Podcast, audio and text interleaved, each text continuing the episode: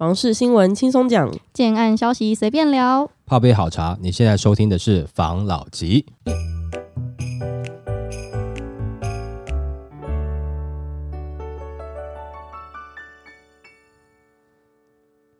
关心你的房事幸福，我是法老吉。我是大院子。我是茶汤会，今天我们要来聊，相信上周还是上上周，大家都感受到股市的一个惨绿，而且台积电不是放出一个消息嘛，说要叫大家多多的休假，然后造成它的股票大跌。那我们就有看到一些相关的新闻，想跟大家来分享一下。台积传大砍供应链订单，半导体景气下行，台积电二度下修资本支出之际，传出三纳米制程大客户临时取消订单，因而大砍协力厂订单，最多高达四五成，涵盖再生晶圆、关键耗材设备等领域。由于这些供应商的规模都相对较小，台积电大刀一挥就掀起了业界的风暴。就有一个不具名的台积电的供应商私下透露，他说确实来自台积电的订单从第三季末就开始转弱，第四季跟明年首季的订单也持续的在下滑。那目前所知，冲击领域包括了前段生产制程与后段先进封装制成，其中对后段的影响幅度大于前段。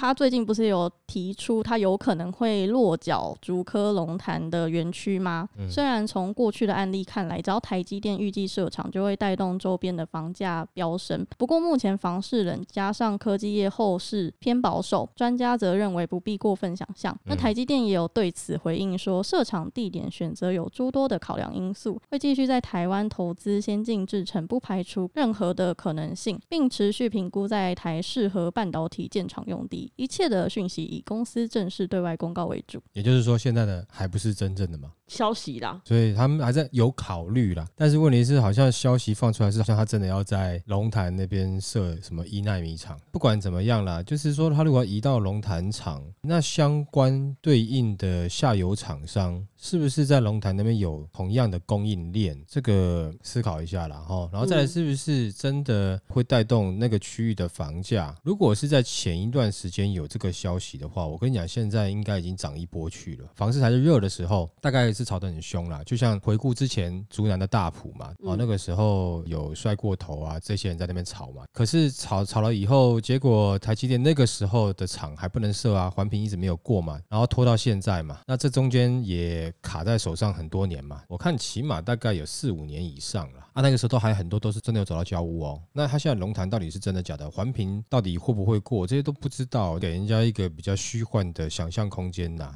又是一个不知道哪里的未来。所以哈，我觉得因为这个我们看到的消息下面有压到桃园的政治人物的名字嘛，不知道是为了地方炒作，还是为了选举的选票，还是怎么样？这没有确切的计划，没有环评，没有什么这个东西都还没有，怎么会在这个时间点公布？我是觉得有点奇怪。政府做事也不是这样子吧？除非是不是这个东西这样子，也许对于选举有帮助，这我就不知道了。反正现在的状况是，你在那边公布那边也不可能造成那个区区域的房价上涨啊，区域上涨啊，你都还没有确定，你这么早公布这个消息干嘛？你相对应的计划都还没有，那选择在这个时间公布，有什么东西是有可能上涨的？我就想到好像是选票，哦，这种感觉吗？那主要的就是说，现在它的订单的量有下降，那是不是最直接影响到的就是新竹竹北的房市？直接的观察嘛。当然，你往外拉一点点，甚至拉到青浦，甚至拉到林口，那往南拉一点，拉拉到苗栗，我觉得这都算是在范围内的一个考量嘛。那我们就先以新竹竹北来讲好了，会不会受影响？我认为会哦。如果说他真的是订单掉了一些，他的收入真的有差下去的话，真的会哦。因为新竹现在不是竹北那边最近有一些案子公开了吗？我听现场说啊，来人都有，对，但是成交的速度明显的缓了很多，跟前阵子的状况真的差蛮多的。我觉得除了国际情势之外，很有可能就是身上的现金不够了。对，简单这样讲好了啦。其实前段时间有没有就已经开始房市就感觉不热了嘛，但新竹好像还有一点点余温嘛，对不对？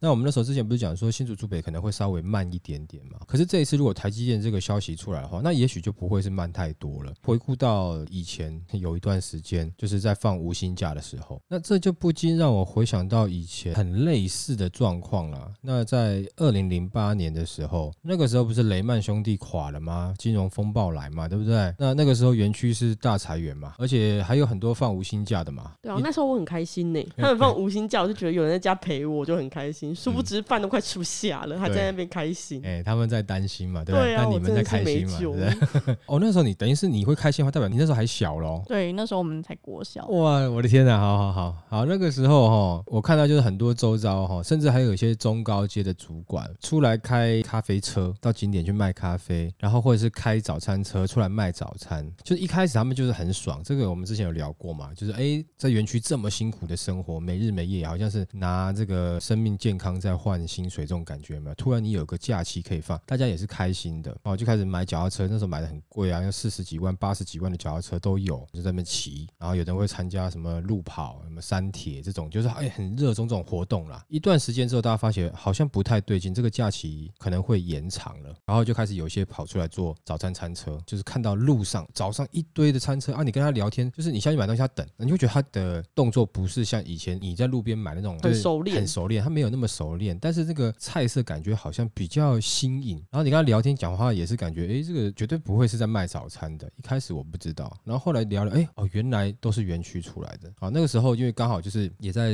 新竹有案子嘛，嗯，哦，所以有的时候会到那边去嘛。那所以有时候比较早一点的会嘛，到那边大概已经是早午餐的时间。那那些就是，哎，怎么那么多车子而且就是一条路上很多车可以随便去买啊。有的是买咖啡啦什么，就这样子聊了以后才知道，哦，原来是园区的可能一些中高阶主管或者是一些工程师哦在做这样的事情。那有的就有讲到一个状况，就是说在前段时间景气好的时候，他们也买了房子，然后呢自备款呢，当时他们是足的，也是因为股票也有赚一点点钱，那公司又有这个年终分红。就买了房子，他们现在担心的是，他们现在没有工作，他后面的房贷该怎么办？那我们就要回来讲一下，如果说你现在刚好也有类似的窘境，或者是说像状况哈有点担心的，我们就再把它拿出来讲一下。就是在二零零八年金融海啸之前，就次贷风暴之前，那个时候的经济状况也不错，股市也不错，大家就喜欢贷款买房。这个二零二零二零二一是不是也有点类似这样的味道？然后接下来呢，从二零零八就次贷风暴之后，美国的房地产垮了啊，降温，整体的全球的经济也受到了影响，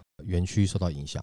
工程师的收入受到影响，然后造成后来在交屋有些问题。那各位看现在，我们现在二零二二年，是不是美国的房市也开始下修了？更有另外一个可以参考的是，中国大陆现在一堆烂尾楼，房市崩盘。现在如果说连台积电的订单都开始受到影响，那是不是会造成园区的收入又开始下降？会不会又开始放假？我是当然希望我不要乌鸦嘴，不要讲中了哈。那会不会有这样状况？会不会造成前期你现在可能都还自备啊什么这都没问题，等到交屋的时候，你会不会？贷款付到一半开始有问题的呢，而且哈，园区通常有一个状况，就不是说全部，但比例还蛮高的，就是如果老公是园区的，通常老婆也是园区的，通常啦，他们的家庭都是夫妻都会在园区上班了。那如果他整个不好的话，那会不会有像那个时候很多夫妻一起被裁员？那整个家里面状况，因为那个时候很多餐车真的是夫妻一起出来卖，那时候有些园区的家长，那个小孩子读的学校学费稍微高一点点，那会不会有这样的状况？有这么一点点令人担心，所以说给大家思考一下，会不会有这样的状况？我也希望呃有了解的朋友啊，或是对园区产业有了解的，或是我们有听众是园区工程师的，是不是也可以再分享多一点点的资讯给我们啊？当然我们也会再去问一下身边一些也是工程师的朋友，再来了解一下。好，好，来下一则。红会联盟拿下高铁新竹案，将砸一百五十五亿元打造智能商场。第一太平的戴维斯表示，高铁新竹车站特定区事业发展用地开发经营案甄选出炉，由红会股份有限公司、环球购物中心共同组成的红会企业联盟获得最优申请人资格，将与铁道局进行后续签约作业。那此一招商案为新竹高铁站前最大的地上全案，土地面积。约为一点五万平，最大总楼地板面积达三点二十四万平。红会企业联盟预计投入一百五十五亿元，以未来之星 Gateway Plaza 为开发定位，于新竹高铁站前打造包含车站型智能商场与办公室的大型复合式开发案。那这个业者有表示，他全案将取得钻石级绿建筑标章、跟黄金级 LEED 认证、跟黄金级智慧建筑标章，以符合政府。与企业所共同提倡的减碳永续目标，哟呼，是不是哈？投资客又要高潮了，哟呼，这样子，告诉你 不要高兴太早，讲简单的啦，哦，就之前竹北那边不是有一个 BOT 的影城吗？我记得是叫享平方，反正就是那个影城，听到这个消息弄了也三四年还是四五年，我忘记了。都会有点久了，很久，而且我听说那影城已经好了，现在已经好了，哦，但是一直都还没有开始有影城对外。那他就是一拖再拖，对他就是有影城，但是我没有要给你民众进来。有影城，但你不能看。对，就 哎，我有有没有影城？有啊，我有，哎，有，也没有骗，哎，我没有骗你，但是你不能进去看而已，还没好。这是有点花时间才能让它成型啊。你看这些大型的一些建设公司，听说那两间建设公司就是大家的嘛，一个是红辉，一个是冠德嘛，然后联手。就是在打造这个像这样的东西有没有？你现在房市可能感觉上面好像开始在降温了嘛？但这个谈也不会是今天的事的，一定是前段时间谈的。但是他现在放这个消息，然后现在准备要进去，然后或者要开始做规划啦等等这些动作，都还需要一点时间。而且房市在下修的时候，这些大的财团建设公司进去，这是他们才玩得起啊！就是你逢低抄底进场，等到下一波房市涨回来，他刚刚好也都规划差不多建造啦、送审啦等等这些都处理完了，然后再。依照当时的状况分期推出，你信不信那个时候的房价就吓死人了，他就赚翻了。但是你一般投资客，你跟他玩吗？三五年，你现在也不用高兴啦。如果说现在你是体质还不是很好的哦，不要听到这个哦。我跟你讲，这个之后哈会有那个自助客被你唬到了，他可能就信了啦。因为自助客如果他买下去，他不像你短期思考的，他就是要在这边住下去了嘛，所以他到后面要付款等等，他都会考虑进去。也许五年后他是真的可以受贿的，但是他会不会被你现在讲这话而怂恿就不一定了。更何况，我们刚刚上一篇讲的，是不是在这段时间，万一真的园区受到影响了，让有一些人他在付贷款有问题了，那真的也不小心就把它倒出来卖了。这样的状况下，你觉得这个时候竹北还有办法价格往上抬吗？而且你现在竹北也被盯得紧紧的，每一次哪天又要排队又要标高价，你等一下消保官又去新闻又跟你报，你那生意就很难做了嘛。不过我觉得这个五年后了，起码五年吧，快的话，对啦。可是五年前。买的就很高兴啊！从现在开始算的前五年，但是你这五年有没有？就是说你要去评估，我们常常讲嘛，啊，我早知道我就对了。你早知道你买了，可是你你五年前买了，可这五年当中有没有？你会讲这话，常常就是你这五年当中，其实你的收入也没有到很稳定啊，或者说真的多了这个房贷的支出，可能会让你这五年很辛苦，会撑不下去啊。就第三年你就你也卖掉了，也会有这样的状况了。所以早知道东西就是自己讲来自己笑笑了，自己开心就好了。因为真的跟你早知道，你也不一定做得到。好了，如果说在这段时间你进场了，你买了，那你是有机会撑到五年以上的，等待它这个计划成型的，那你也许享受得到了，嗯哦，也许啦。但是他刚讲的是有商城，然后有办公室啊，跟环球购物中心一起嘛，对不对？我自己个人比较保守的想法了，哦，你们自己想看看哈，环球。办公室对我来讲其实没有什么差别啦。如果说以竹北那个区域来看的话，我今天在竹北的哪一个地方到竹北那边的办公室上班，其实都不会远啦。但是我大部分的工作应该还是在园区啦。那再来另外一个就是环球的购物中心跟徐旭东老大的这个大圆柏，到底哪一个比较强啊？你们认为呢？个人觉得徐旭东啦，毕竟他让封城起死回生嘛，对对嘛哈，就是他在不管是在新竹当地，那在全台湾也是啊，我觉得百货业来讲，有他在的百货公司当然是比较好啊。我不认为其他的购物中心有办法超过他啦，毕竟人家是那个行业对头把交椅专业嘛，不认为有办法啦。除非他那个购物中心最后又变成是类似像什么 IKEA 啦。Costco 啦，外国的这种才有办法嘛？好，不然的话，我觉得如果说你那边多了一个环球的购物中心跟办公室，结果你未来那边的房价一平假设到八十万，跟你现在在大圆柏周遭附近一平六七十万的比起来，到底哪一个？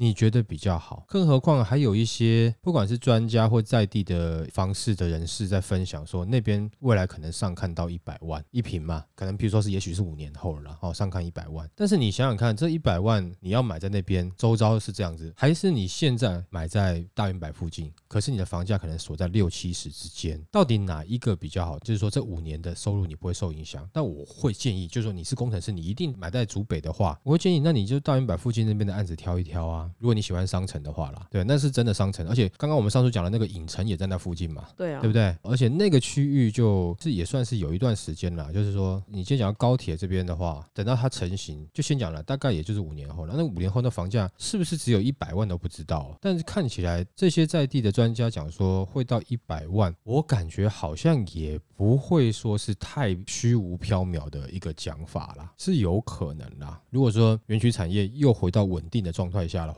感觉那边的房价这次慢慢会会推，嗯，会推上去。同样的，就是你六十万可以买到的，跟你一百万才能买到的，那你的周遭是这个样的商城，跟你周遭是另外一个，比如说大圆白这样的商城，那我觉得就有差异了啦。那如果你会在意的话，那你的能力许可的话，我会觉得你这个时候往大圆白附近看一看嘛，因为我们知道那边好像还是有一些案子嘛，甚至好像还有新案呢、哦，可以去参考一下。那刚刚讲这个，这个是五年后的事情了啦。投资客也不要太高兴，自住客也不要太受影响了，还要时间啦。而且即使是这些东西来了以后，它会做成怎么样，你不知道。但大圆柏来做成怎么样，你会知道，大概会知道哦。但是不是说不行，就是说也不是说看衰人家，是说我还不知道环球购物中心来了以后，这边会变成是怎么样，难以想象嘛。那这个就给大家参考一下，好吗？好好，OK，来下一则。股市荡买气皮，先见后售成为避险标的。在近期的通膨居高不下，各国央行持续升息，再加上全球股汇市出现大幅震荡的状况下，冲击民众对经济前景的信心。那根据六都先前公布的二零二二年九月的建物买卖移转动数，与二零二一年的同期相比，六都的交易量年减十四点二 percent，可见民众购物的态度转于谨慎。不过，由于当前仍有一定的购物刚性需求，建商的销售策略也开始有所调整。像是国泰建设就在二零二零年的时候提出了未来推案将从预售改为先建后售。那当前市场包含宝喜、九堂、庆元、冠德等品牌建商也有个案开始采取先建后售的模式，不仅替建商自身降低了经营风险，对消费者来说也具备了看得到、摸得到且价格稳定、可以随时入住的优势，使得先建后售以及成屋产品逐渐成为当前市场上资产阶级的首选避险标的。那对此，专家说明，相较于前两年房市火热、房价节节高升的荣景，当今民众的购物态度转于保守，观望期拉长，但由于市场的需求依然有，因此当决定在此进场购物后，多会挑选地段优良且值得信赖的品牌建商产品，甚至有部分购屋族直接放弃自备较低的预售案，转而选择新成屋物件。毕竟预售屋房价是根据未来两到三年后完工的价格来估算，因此有可能以较高的价格购入，甚至遇到房价就持续攀升的状况。先建后售，除了房价就是当下市场的实价，加上能实际看屋、直接入住，减少了很多的不确定性，对承受风险能力较小的人而言，是会比较安稳、可以避险的投资。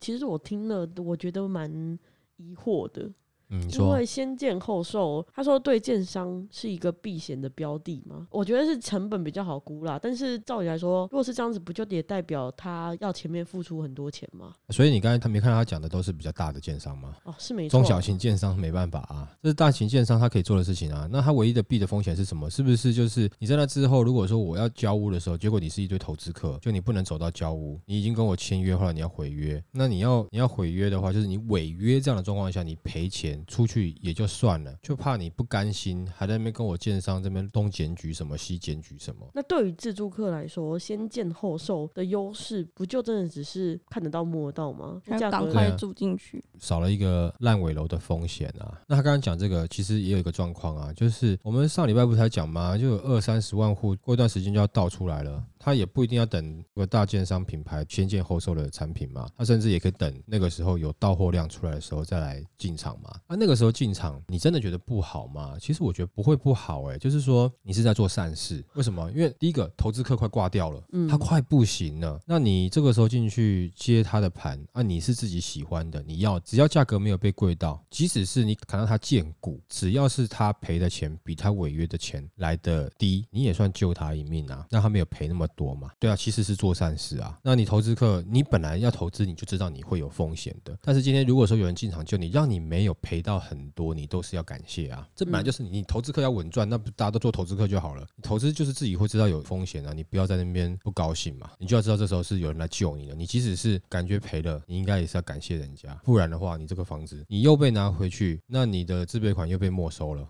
这是你对于现在我们频道投资客的心灵鸡汤。对啊，就是你的心情上嘛，违约的部分你会金额会拿不回来嘛，嗯，对不对？我跟你讲，我也看过有些硬走下去，当然下场是通常啦，不是全部啦，通常这个下场不是那么好啦。哦，有的就真的就硬走到交屋，硬走到贷款贷出来了。然后缴没有多久，最后又变成是法拍，然后就有一段时间，人家就法拍就用七成去买到，那你也没有赚到钱，还有另外背债哦，因为你法拍七成人家买走了，那剩下的三成你自己还是要负责啊。那如果说你当时贷款是八成，也就是说你自己付了两成的自备，然后还有这个一成的银行贷款是还没有抵掉的，所以你还是得去把它付清啊。那所以就造成很多可能是在交屋之前他就直接打算要违约了嘛，看你建商要罚多少扣多少嘛，还是你就。建商跟我吃回去嘛，等等之类的嘛。那那个时候建商他会不会吃回去呢？如果说没有办法一拿回来就加价卖的话，不一定咯。而且还有另外一个状况，你现在中间换约换了那么多次了，建商到底会不会跟你用你后来吃的价格拿回去呢？这是值得思考的。虽然说现在很多的建商他在跟你换约的时候，他要跟你收个手续费嘛，对不对？可能一万块上下啦。但是最后如果景气不好，你已经中间被赚了一两百万了，他是用他当时的原价跟你拿回去呢？还是你加价的，那一定会有纠纷呐，对因为你已经拿的太夸张，那他可能就真的就跟你弄到底啊，那你就是屌在手上了，那你应该怎么办？那没有过户，产权也不能是你的啊，你时间到你又违约了，那你不就是该被没收的就被没收了吗？所以现在能杀出，赶快杀出。这个之前就讲过了，现在要杀出，你当然你要做一点心理准备啦，你不赚，或是甚至小赔一点点，赶快出去啦，别到到时候一堆的那个来的话更痛苦啦。那你现在还想要赚，就会比较慢一点啦。那你想要赚很多，你就不用想了，小赚一点点的话，那。会速度慢一点点，就看你急不急嘛。离你交屋的时间越近，你当然就越急了嘛。如果说真的时间很近，那你想要小赔一点出去，那这个时间我觉得是赶快啊，尤其就选举选完之后赶快啊，啊不然的话又不是没有看过，又不是少数，是多数啊。硬盯自己觉得可以，最后走到贷款了，核贷也贷下来了，贷下来之后房子到你手上几个月之后，哇，真的就付不出来了，受影响了。那那个时候要再卖，你可能会发现你挂在中介上面也卖不掉，时间一到，银行进入法拍程序，然后很快就被人家拍走了。就有专业的在拍的，很快就给你拿走了，结果你得到什么？你什么都没有啊，对不对？哦，所以是不是再过一阵子有很多法拍屋可以买？有可能啊，但是法拍屋有没有一般人我们不一定标得到啦。个人建议啊，我已经讲过很多次了。虽然说我们是这个业界内的建筑房地产业界内的，但是针对法拍有没有？我们懂它的道理。但是我建议，如果说你真的要去法拍的话，现在有一些民间的代拍的公司、代标公司，你找到要有登记合法的代标公司，他去帮你处理。因为只要是法拍，常常现场哈，房子拍到以后，现场就是会有一些很多奇奇怪怪的一些特异功能人士，呃，明明不是棒球队带的铝棒，或者说身边常有折凳，明明不是厨师带的刀具之类的，就是像这些人，或者说一些人体彩绘艺术家，就身上有一些彩绘的一些转印贴纸的，就在那附近，你就是不好处理。那你这个就给人家一点点手续费赚，找专业的代标公司去帮你标就好了。可是我很常看到那个广告投放，我可能有被锁定吧？零元法拍讲座，嗯，我都很想要去报名看看到底怎么样哎。我想你即使是会了，你学会了，你知道那个道理，你该怎么做了。可是最难的问题是处理刚刚讲的。特异功能人士的问题，不管是他的 mega 或是他的法条等等的，你可以处理的了。不是，他还是需要另外一方的特异功能人士去处理。两边在空中意念斗法，但不是说他们会真的就是开始在那边就舞刀弄枪了起来啦，哦，不至于这样子啦。但是有经验的他就比较会处理，会讲好话，让各方哈缓和。简单讲啦，代起桥也喝啦，会瞧事情的啦，但是不是你会的啦。所以如果说有我们的听众觉得，哎，之后你要等。法拍，我建议哦，这是真的是良心的建议哦。我们跟那个产业也没有任何的相关，但是听过太多好的建议，就是说你去找专业的代表的公司，要有政府立案的哈啊代表公司，然后去帮你处理会比较好，要不要自己下去？那真的是太麻烦，好不好？好，好来下一则。四字头不保，台中高铁百亿造证案传两房单价三十七万。根据国泰房地产报告显示，全台 Q 三六都新竹县市的预售市场在房价高涨、推案递延的效应下，比起上季呈现价量巨涨，全台房市表现偏热。其中台中每平约四三点九九万元，比上季价涨量稳，比去年同期价涨量缩。那最近也有传出。有一个知名建设，他在台中的高铁站特区有规划了一个百亿造证案。他在预约的时候呢，两房单价最低只要三十七万元，让上半年的房市刚登上四字头的高铁站特区，如今退回三字头，房市表现有待观察。那这一个案子呢，它的平数是二十二到四十二平，每平的起初开价为四十三万元，为今年中部房市最大案。不过此案目前仍在潜销中，后续将是销售情况。才逐步调整策略。那台中高铁站拥有三铁共购优势，加上站前投资金额逾两百亿元，由广三集团主导的高铁娱乐购物城，预计明年动工，二零二六年完工营运，也为此区房市带来利多。一般认为，此区长期房价仍有稳定的保值作用。下修，对，下修，嗯，盘整了，回归。没错，之前不是很多人讲说，哎，房价不会跌啦，会一直涨上去啦，什么之类的，没有？嗯，其实房市就是。是会上上下下，它就是会下来，但是它这一次下来，刚刚专家讲的，以长期来看还是看多嘛？那当然，它的长期时间会拉多长呢？五年、八年、十年？哦，我觉得有可能。为什么呢？那因为你往回去看青浦当时不是一样嘛？其实我觉得哈，现在就是高铁周遭，在以北半部来讲了哈，就以台中以北来看啦。